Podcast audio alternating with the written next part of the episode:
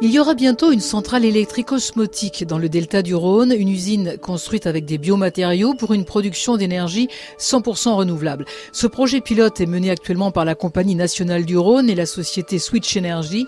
Nicolas Euzet est le fondateur et le directeur général de cette start-up créée en 2015 à Rennes. L'idée, c'est d'exploiter ce qu'on appelle l'énergie osmotique, qui est une énergie qui se libère naturellement dès que de l'eau douce, l'eau douce des fleuves, rencontre l'eau salée de la mer ou de l'océan. Donc c'est une énergie qui est euh, complètement naturelle, évidemment 100% décarbonée, et qui a un avantage, c'est qu'elle est permanente, euh, elle n'est pas dépendante des conditions météorologiques, et c'est une énergie qui est disponible massivement sur la planète et qui est encore totalement inexploitée euh, aujourd'hui. Le principe, c'est d'amener un flux d'eau douce et un flux d'eau salée dans le générateur osmotique. Les deux flux d'eau circulent doucement le long des membranes et euh, grâce aux propriétés euh, spécifiques de la membrane, les ions circulent entre les deux flux et donc on a une circulation très rapide des ions, ce qui génère un courant. Mais c'est efficace en termes de production électrique? Tout l'enjeu, euh, c'est d'être vraiment une électricité de base. L'énergie osmotique est permanente, donc ça permet de fournir en continu de l'électricité. Et sur les ordres de grandeur, oui, c'est massif.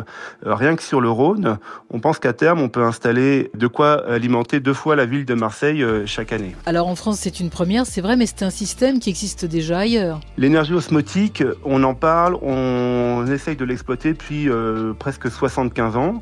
Il y a eu déjà des premières centrales pilotes qui ont été mises au point, notamment dans, dans le nord de l'Europe, en, en, Norvège et en Hollande, mais avec des technologies beaucoup plus anciennes que la nôtre et euh, beaucoup moins euh, performantes.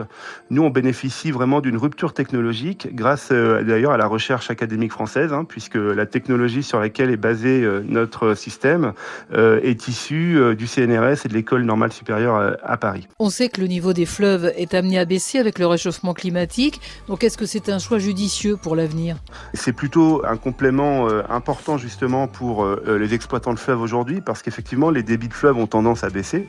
Si on prend le Rhône, c'est probablement au moins 10% de baisse du débit du fleuve d'ici la fin du siècle et donc de l'énergie qui est produite aujourd'hui par hydroélectricité. Hein. L'énergie osmotique est un complément tout à fait intéressant pour ça.